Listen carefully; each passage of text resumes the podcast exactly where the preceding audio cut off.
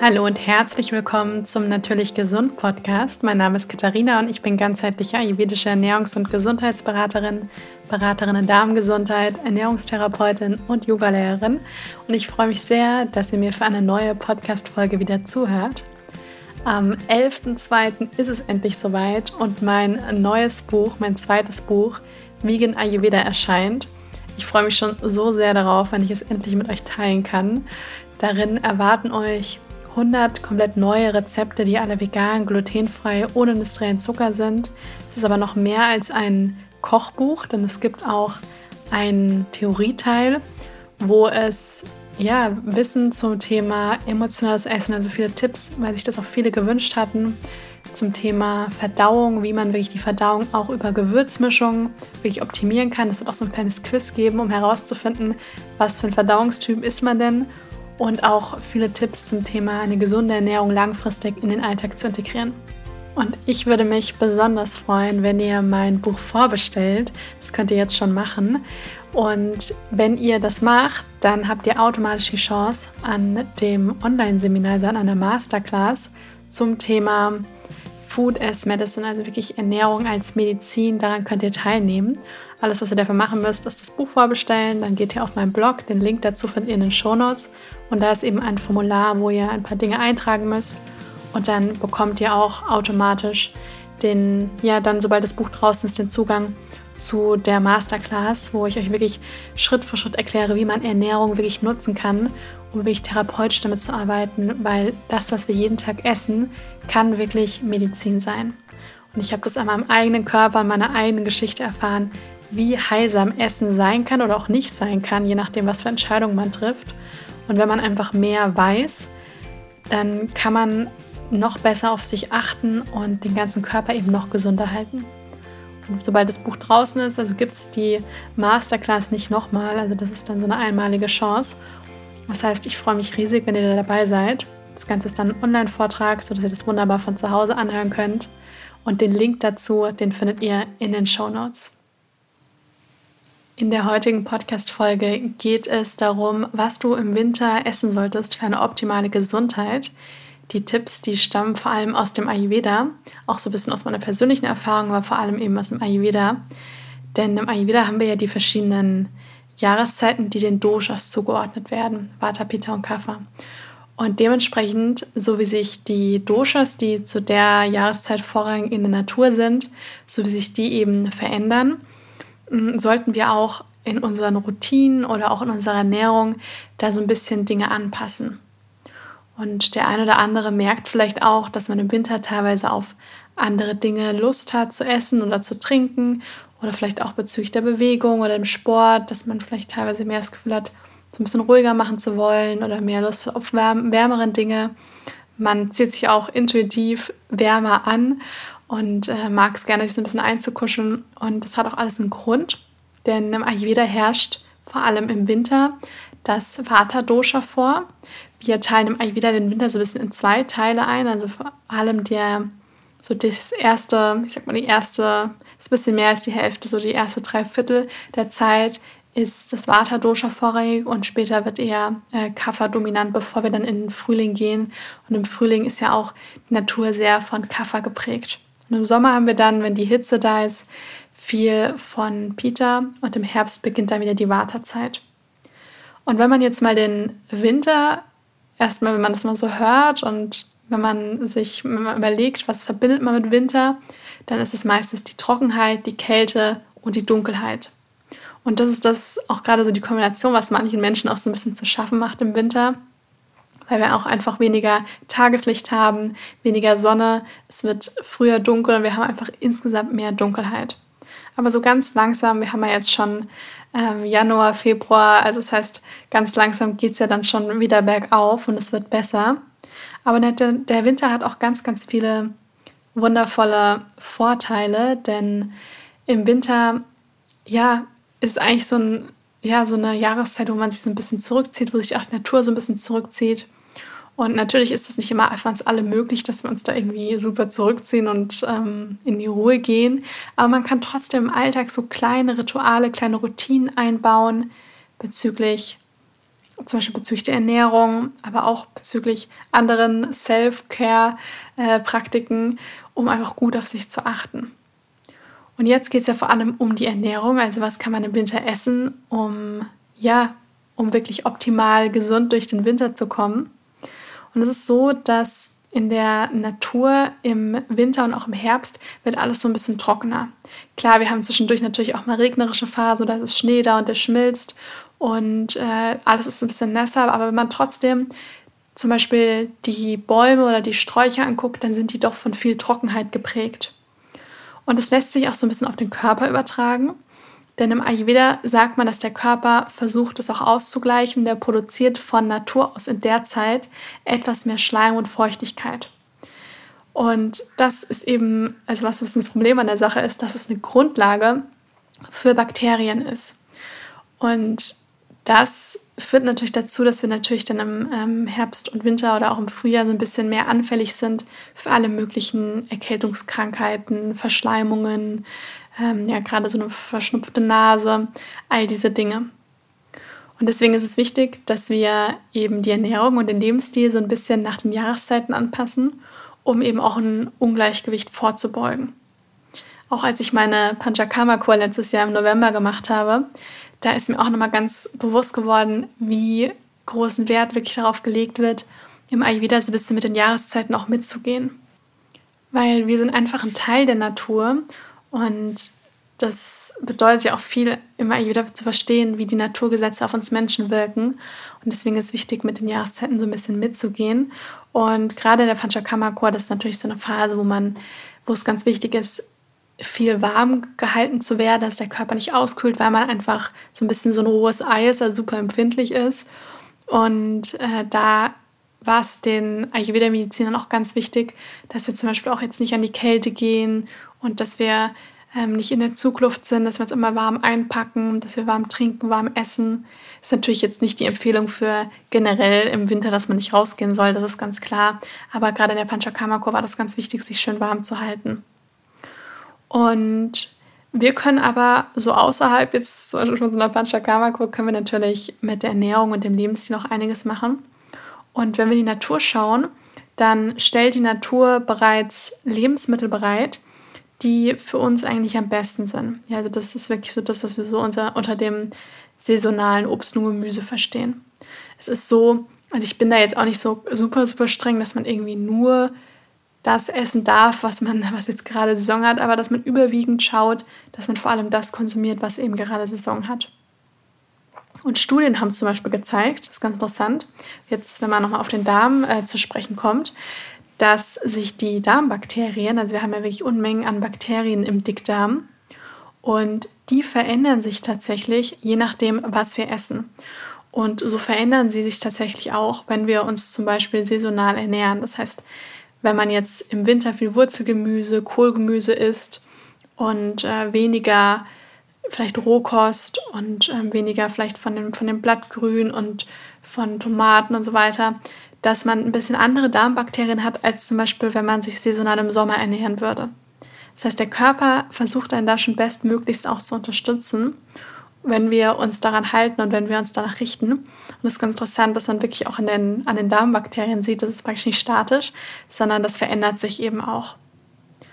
Und vielleicht hast du selber, wenn du jetzt zuhörst, auch schon mal bemerkt, dass du im Winter ein bisschen mehr das Bedürfnis hast, ein bisschen reichhaltiger zu essen. Ja, also es ist auch tatsächlich so, dass die Verdauung, also das Akne, auch im äh, Herbst, Winter, also vor allem im Winter, im Herbst eher weniger, aber vor allem im Winter eigentlich am stärksten ist. Ja, und das bedeutet aber jetzt nicht, dass man jetzt die ganze Zeit Sahne essen sollte und Schokolade und ähm, ganz viel tierische Produkte, also ganz viel schwere Sachen, sondern da geht es wirklich vor allem darum, den Körper gut zu nähren. Ja, und nähren tun wir ihn eben mit warmen Dingen, mit guten Fetten, mit Lebensmitteln, die eben reich an Nährstoffen sind. Das ist damit gemeint, dass man den Körper wirklich richtig gut nährt. Und so ist das optimale Essen im Winter eben vor allem das warme Essen.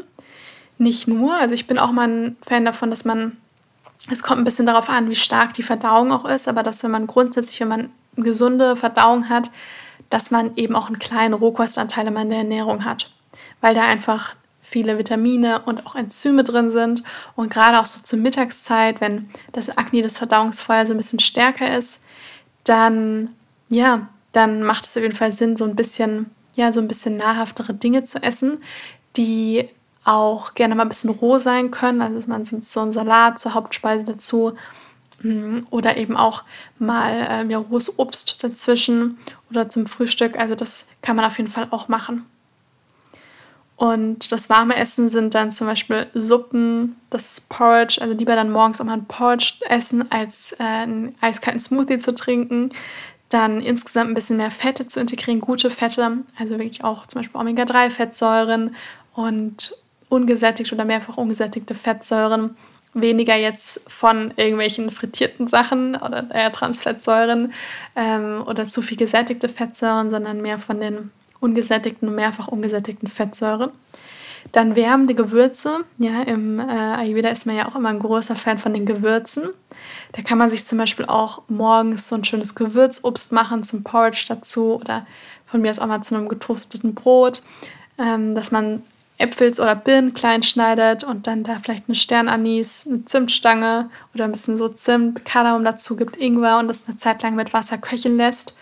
Und das Obst wird dann so ein bisschen süßer, ähm, wird natürlich durch das Kochen auch schön weich und bekommt auch so dieses äh, Aroma von den Gewürzen. Und zum Beispiel den Sud, den muss man dann, also was da übrig bleibt, muss man auch nicht weggießen. Das kann man einfach drüber über das Obst gießen, dann beim Anrichten und dann mitessen. Und so hat man dann eben auch ähm, ja, diese heilenden Wirkung von den Gewürzen eben auch mit drin. Nur halt so eine ganze Sternanis und Zimtstange, die muss man jetzt nicht mit essen, sondern äh, das tut man natürlich dann raus. Wenn ich jetzt so ein bisschen von den einzelnen Lebensmittelgruppen spreche, dann ist es zum Beispiel beim Gemüse so, dass eben im Winter vor allem das Wurzelgemüse empfehlenswert ist. Ja, also gerade so diese erdigen Gemüsesorten, rote Beete, Pastinake, Kürbis, Kartoffel, auch Fenchel ist super. Das sind alles Lebensmittel, alles, was so aus der Erde kommt, da ist praktisch die Wärme gespeichert. Die haben wärmende Eigenschaften und die sind eben perfekt dann im Herbst und Winter, weil wir auch da immer davon sprechen, Gegensätze gleichen sich aus. Und dann können wir einfach jetzt mehr wärmende Dinge eben zu uns nehmen. Und nicht nur wärmende Dinge jetzt im Sinne von, dass es warm gekocht ist, sondern auch thermisch wärmende Dinge, wie zum Beispiel eben das Wurzelgemüse. Dann beim Obst ist es so, dass zum Beispiel im, hier jetzt in unseren Regionen, also wenn man jetzt in Deutschland, Österreich, Schweiz lebt, dann ist es so, dass beim Obst hat ja eigentlich Saison, eigentlich mehr oder weniger sind eigentlich nur die Äpfel, teilweise auch die Birnen. Mm, was man hier trotzdem auch noch integrieren kann, sind Zitronen oder Orangen, weil die auch recht Vitamin C-haltig sind. Ich würde aber generell im Winter ein bisschen mehr den Fokus auch auf das Gemüse legen. Das heißt nicht, dass man Obst nicht essen sollte, um Gottes Willen. Obst ist auf alle Fälle auf jeden Fall wundervoll. Aber ich würde ein bisschen mehr auf ähm, das Gemüse eben einfach schauen, auch weil wir aktuell auch gar nicht so viel Obstsaison haben.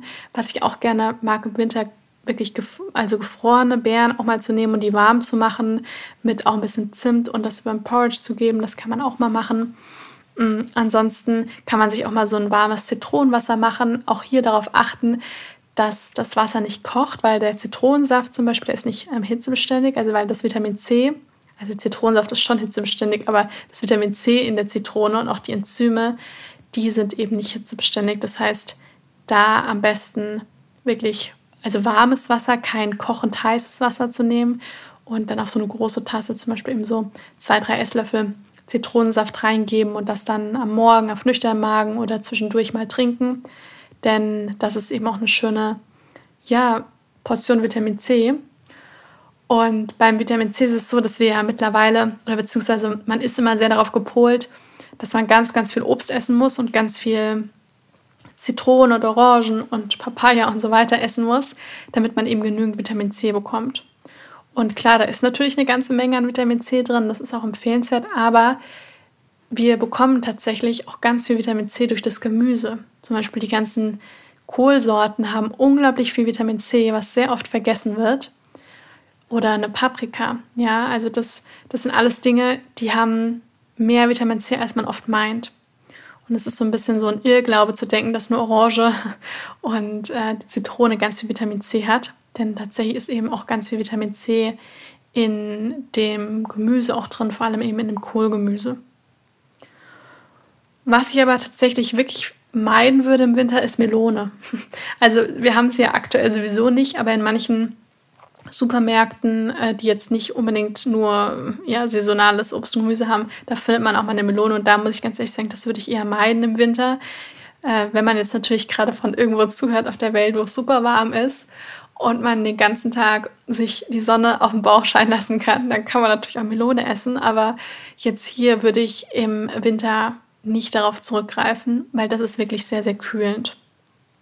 Bei den Gewürzen, also das sind eigentlich sind fast alle Gewürze sehr empfehlenswert, weil es gibt keine kühlenden Gewürze. Es gibt eigentlich nur thermisch eher neutrale Gewürze und wärmende Gewürze. Aber super ist gerade Ingwer. Ja, also Ingwer ist in der Zeit ganz, ganz gut.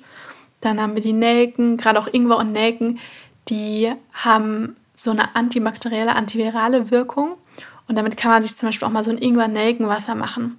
Ich habe nach meiner Panchakarma-Kur habe ich auch so Empfehlungen für ein Ayurveda vom Ayurveda-Arzt bekommen. Bei mir stand da tatsächlich eigentlich nur drauf, dass ich mal mit dem weitermachen soll, was ich eh schon mache, weil es mir gut geht. Aber da war unter anderem auch so ein Rezept für so ein Ingwer-Nelkenwasser drin, weil man da sagt, das stärkt und beruhigt auch so ein bisschen das Akne und hat so eine antibakterielle, wärmende, aufbauende Wirkung. Und da kann man eben ein paar Nelken nehmen, ein paar Scheiben Ingwer mit heißem Wasser übergießen, 15 Minuten ziehen lassen und das Ganze dann abseihen und trinken. Und das kann man zum Beispiel mit Ingwer und Nelken machen. Aber auch Kardamom ist super, Kurkuma ist klasse, Pfeffer, gerade Pfeffer ist auch ähnlich wie der Ingwer, hat eine richtig schön wärmende Wirkung. Dann zum Beispiel die ganzen Gewürze, die auch in so Curry-Gewürzmischung drin sind. Vorausgesetzt, da ist kein Zucker drin, da muss man ein bisschen aufpassen, weil da wird nämlich manchmal Zucker untergemogelt. Ähm, da würde ich darauf achten, dass ich, ja, dass man immer wieder mal auch so eine Curry-Gewürzmischung zum Kochen verwendet. Da sind ja all diese Dinge wie Ingwer, Kurkuma, Pfeffer, das ist ja da alles auch mit drin, was schön wärmend ist. Auch wenn man sich die Chai-Gewürze anguckt von so einem Chai-Tee, die sind eben auch alle super jetzt für den Winter, weil die eben schön wärmend sind. Und alles, was dann eben auch schön wärmend ist, das, das heizt so ein bisschen das Akne, das Verdauungsfeuer an. Und wir wollen ja auch ein schön starkes Verdauungsfeuer haben für eine optimale Gesundheit. Die Gewürze sind super zum Kochen. Ja, also man kann die wunderbar zum Kochen verwenden. Man kann aber auch sich so eine leckere Gewürzmilch machen. Das mache ich total gerne. Da kann man einfach Gewürze mit Hafermilch oder Mandelmilch ähm, da reingeben und das eine Zeit dann köcheln lassen, abseihen, auch trinken. Und das finde ich am Abend oder auch am Nachmittag oder morgen, ganz egal eigentlich wann, finde ich das unglaublich wohltuend. Auch manchmal nach dem Essen, wenn man noch so Lust auf was Süßes hat, sich so eine Gewürzmilch zu machen, das ist wirklich herrlich. Und ich finde, man braucht da oft überhaupt keine extra Süße reinzugeben. Wenn man da zum Beispiel Hafermilch verwendet, die ist ja von Natur aus schon sehr süß, mm, oder auch ein bisschen Reismilch und da muss man jetzt nicht noch extra irgendwie irgendeinen Sirup oder andere Dinge dazugeben, weil das eigentlich schon recht süß ist.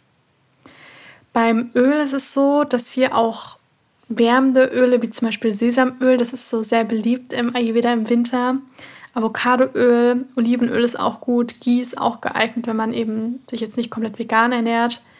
Was ich eher meiden würde, ist Sonnenblumenöl, einfach generell wegen dem recht hohen Gehalt an Omega-6-Fettsäuren. Gut sind auch Nüsse. Ja, das ist jetzt kein Öl, aber Nüsse sind eben auch gute Fette und enthalten ja auch pflanzliches Protein. Das ist sehr geeignet. Und was man an Öl auch eher meiden sollte, jetzt neben dem Sonnenblumenöl, natürlich das ganze Frittierte und so weiter, wobei das ja oft auch in Sonnenblumenöl dann äh, frittiert wird. Und ist auch Kokosöl, da würde ich im Winter auch nicht zu viel zu mir nehmen, weil Kokosöl einfach aus der ayurvedischen Sichtweise thermisch kühlend ist. Und wir wollen ja alles eher meiden, was den Körper irgendwie abkühlt. Und das ist auf jeden Fall Kokosöl. Genau. Beim Getreide ist es so, dass da eigentlich auch kann man, es ist eigentlich ziemlich jedes Getreide geeignet, vor allem eben das warme und gekochte Getreide. Ähm, so meine Favoriten im Winter ist vor allem der Reis und Hafer. Die sind auch thermisch wärmend und die sind da im Winter besonders gut geeignet. Da merke ich auch selber, dass ich davon viel esse im Winter, weil mir das einfach gut tut. Genau, das waren jetzt erstmal so meine Tipps, um gesund durch den Winter zu kommen. Es dauert ja nicht mehr ganz so lange. Aber ich hoffe, dass euch die Tipps helfen, dass ihr einige davon umsetzen könnt. und freue mich sehr, wenn euch der Podcast gefallen hat. Lasst mir gerne eine Bewertung da, da würde ich mich sehr drüber freuen. Und ansonsten wünsche ich euch jetzt noch einen wundervollen Tag und bis zum nächsten Mal.